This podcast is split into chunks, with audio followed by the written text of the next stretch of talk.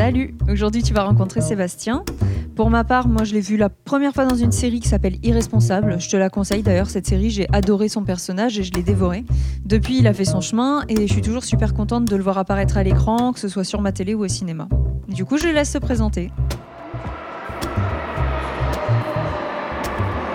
Embarqué.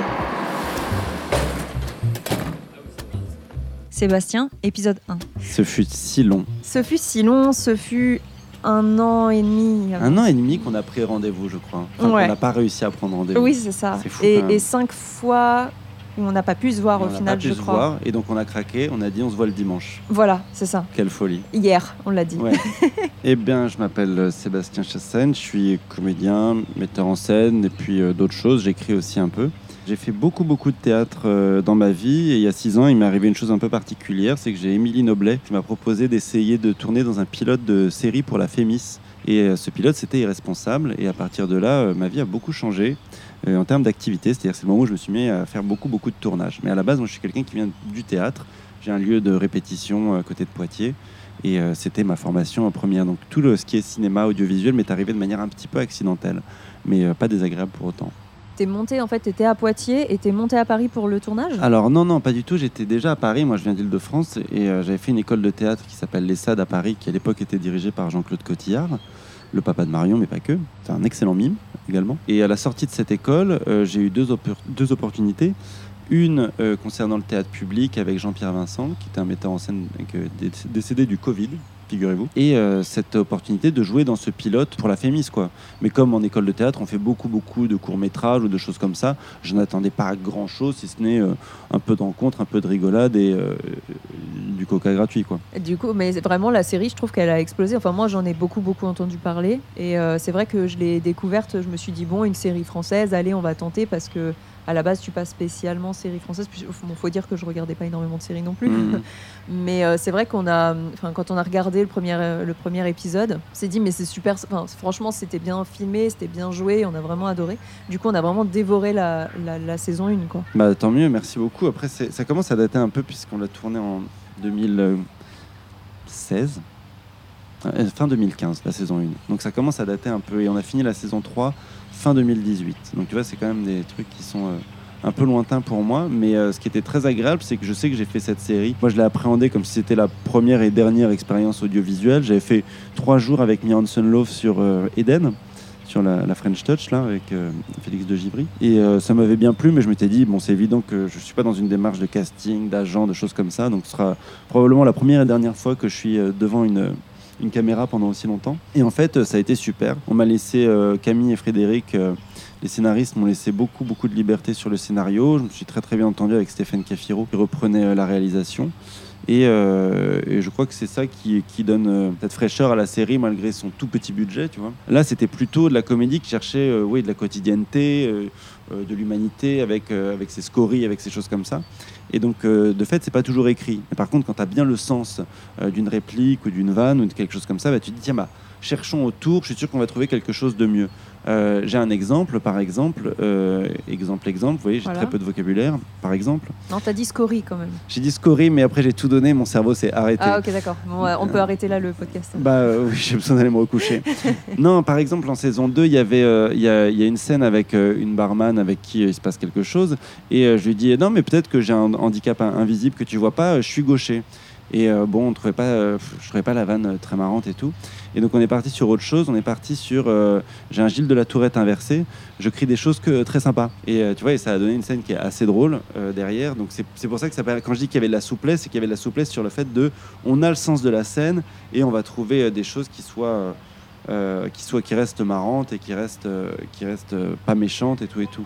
Est-ce que tu peux euh, pitcher peut-être la série? Oui, bien sûr. Euh, c'est l'histoire de Julien, euh, trentaine passée, qui retourne vivre chez sa mère, euh, qui l'oblige un peu à trouver un, un petit boulot, ce qui serait temps quand même de- d'être un peu autonome. Qui retourne vivre chez sa mère dans sa chambre d'ado et euh, il cherche du taf et il apprend comme ça qu'il y a un, taf de pion au collège où lui-même était avant. Dans ce collège, bah, c'est génial parce qu'il rencontre son amour de jeunesse, Marie, dont il avait aucune nouvelle depuis une quinzaine d'années. Qui n'est pas moi.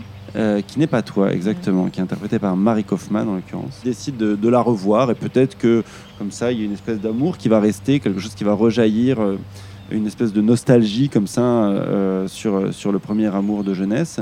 Il se voit au restaurant et là, elle lui apprend que, en fait, si elle n'a pas donné de nouvelles depuis si longtemps, c'est qu'elle a eu un enfant et que l'enfant est de lui.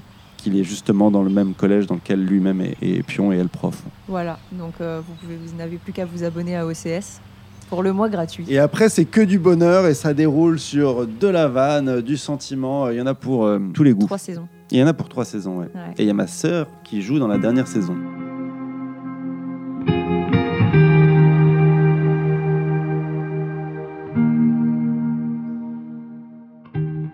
Alors le premier endroit euh, où je t'amène, euh, ça commence nulle part. Ça commence euh, en bas des escaliers d'une maison à Forges-les-Bains, où j'habitais avec ma sœur et mes parents à l'époque. Et en bas de ces escaliers, il y a un, beau matin, on est, on est l'été 91, mon père descend et voit ma petite sœur avec, avec une valise et qui demande à, son papa quand est-ce qu'on part en vacances? Et c'était un moment très compliqué pour mon père puisqu'il avait deux métiers. Il s'en sortait pas. Il avait prévu qu'on partirait pas en vacances parce qu'on venait, ils venaient eux-mêmes d'acheter cette maison. C'était le premier achat de grande maison. Et euh, ma petite sœur, voyant tous ses copains, ses copines partir en vacances, euh, se dit bon bah j'ai euh, quel âge elle avait à ce moment-là? Punaise, elle était jeune, elle est de 88, donc elle avait 3 ans et demi peut-être. Euh, quand est-ce qu'on part en vacances? Puisque ça lui semblait normal. Donc elle avait pris la petite valise de ses poupées, elle avait mis deux trois trucs en plastique. Et euh, mon père, évidemment, ça lui a procuré une émotion terrible parce que lui-même était issu d'une extraction assez populaire.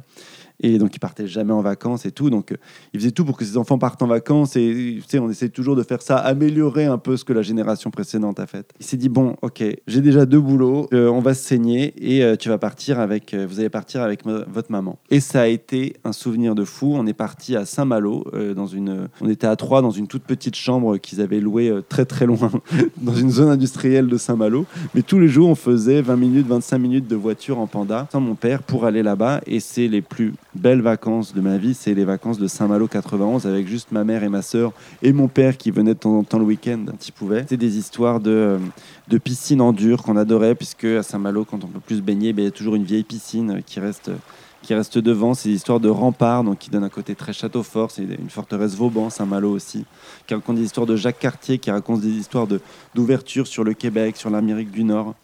C'est euh, l'endroit où on achète un pif gadget et euh, on le saigne euh, jusqu'à la fin parce que on découvre pif gadget et qu'on se rend compte qu'on peut allier plaisir de la littérature et gadget en plastique Alors, qui permet quoi comme d'un gadget plaisir en- infini.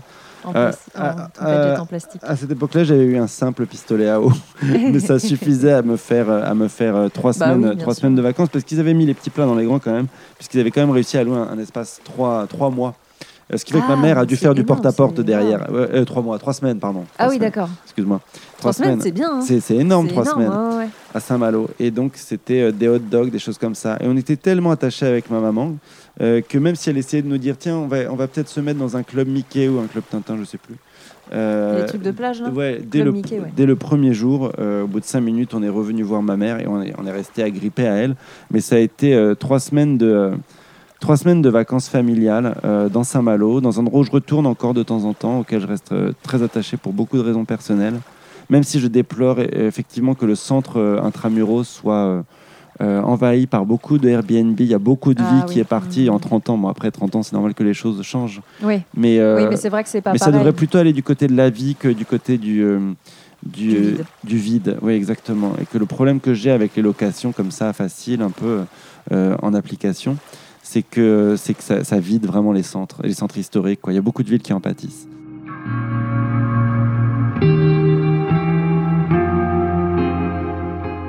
Quel est le- le- l'endroit là-bas euh, pendant ces vacances que tu as visité qui t'a vraiment marqué? C'est Saint-Malo en soi, c'est la vieille ville. C'est la vieille ville qui me. Parce que c'est le, premier endroit où euh, je vais chercher le pain euh, tout seul. C'est le premier endroit où je vais poster des choses. C'est le premier endroit où, quand on y retourne euh, avec, avec mes parents et, et mes grands-mères, ma mère joue, enfin mon père joue à, à Ouest France et on gagne une Twingo dans un jeu à gratter. Mais non. D'accord Et donc, à la maison, on a une, euh, la première de West France Ouais. avec une photo de ma mère, avec écrit au-dessus Gros lot 96, parce qu'elle avait touché le gros lot 96, qui était en l'occurrence une Twingo. Laisse-moi dire que c'était euh, voilà, la, fête la à la maison, la fierté. Donc là, on est cinq ans plus tard, c'est quand on y est retourné. Ouais. Euh, mon père n'avait plus qu'un travail, mais mieux payé à ce moment-là. Mhm. Et il pouvait, euh, payer, enfin, il pouvait offrir le voyage à, à sa propre mère et, et, et à sa belle-mère. Et euh, ouais, ouais, gros lot 96. Donc Saint-Malo, c'est c'est pas, c'est pas qu'une histoire de parents qui se sacrifient pour payer, enfin qui se sacrifient, qui font beaucoup d'efforts. Puisque ma mère a vendu des Tupperware après derrière en porte-à-porte Ouais, pour, pour essayer de- euh, d'éponger les dettes ouais, ouais. euh, liées à, à cette petite chambre de zone industrielle euh, en banlieue de Saint-Malo. Une histoire de fête de la BD, et, et, euh, on en parlait euh, tout à l'heure, euh, c'est aussi l'endroit où moi je découvre Batman avec le Dark Knight de, de Frank Miller. Euh, On avait vu une espèce de petit festival au pied des remparts, et euh, j'ai découvert euh, Batman Returns, et ça a été aussi euh, euh, découverte de Frank Miller à ce moment-là, euh, duquel je suis un peu revenu depuis, mais qui a été une vraie porte d'entrée pour découvrir euh, énormément de choses dans le comics euh, plus ou moins indé. Donc euh, c'est un endroit que j'associe à l'autonomie, je te disais sur le pain, beaucoup de plaisir. Et puis c'est tellement, ça a été tellement fort la première fois que j'y suis allé, pour toutes ces raisons que toutes les fois j'y suis retourné, même quand il y avait trop de monde, même quand il y avait euh, beaucoup de, de, de commerces qui avaient fermé et beaucoup de commerces, euh, on va dire, plus touristiques qui avaient ouvert, bah, j'ai toujours eu énormément, énormément de plaisir à y retourner. Je suis retourné avec ma mère et ma soeur il n'y a pas si longtemps et euh, ça, a été, ça a été formidable. Je pense que d'une manière générale, à chaque fois que je vais parler de géographie, à chaque fois que je vais parler d'endroits, de- d'endroits, je vais surtout parler, bon, non pas systématiquement de mes parents, mais, mais beaucoup des gens Ouais. et beaucoup de, de, de- des humains qui les traversent, ces lieux, tu vois, plus que, plus que les endroits euh, en eux-mêmes. Papa, maman et Alison. Embarqué est un podcast de Marie Renaud. À suivre. Quand tu, quand tu vas dans un théâtre, c'est les pièces qui l'ont habité qui font vibrer les murs d'une certaine manière. Et je pense que c'est un peu pareil pour, euh, pour énormément de choses. Merci d'avoir écouté. Si tu veux plus de balades, tu me retrouveras sur iTunes, Spotify ou d'autres plateformes de podcast. Et si tu aimes ce podcast, la meilleure façon de le soutenir, c'est de mettre un avis 5 étoiles.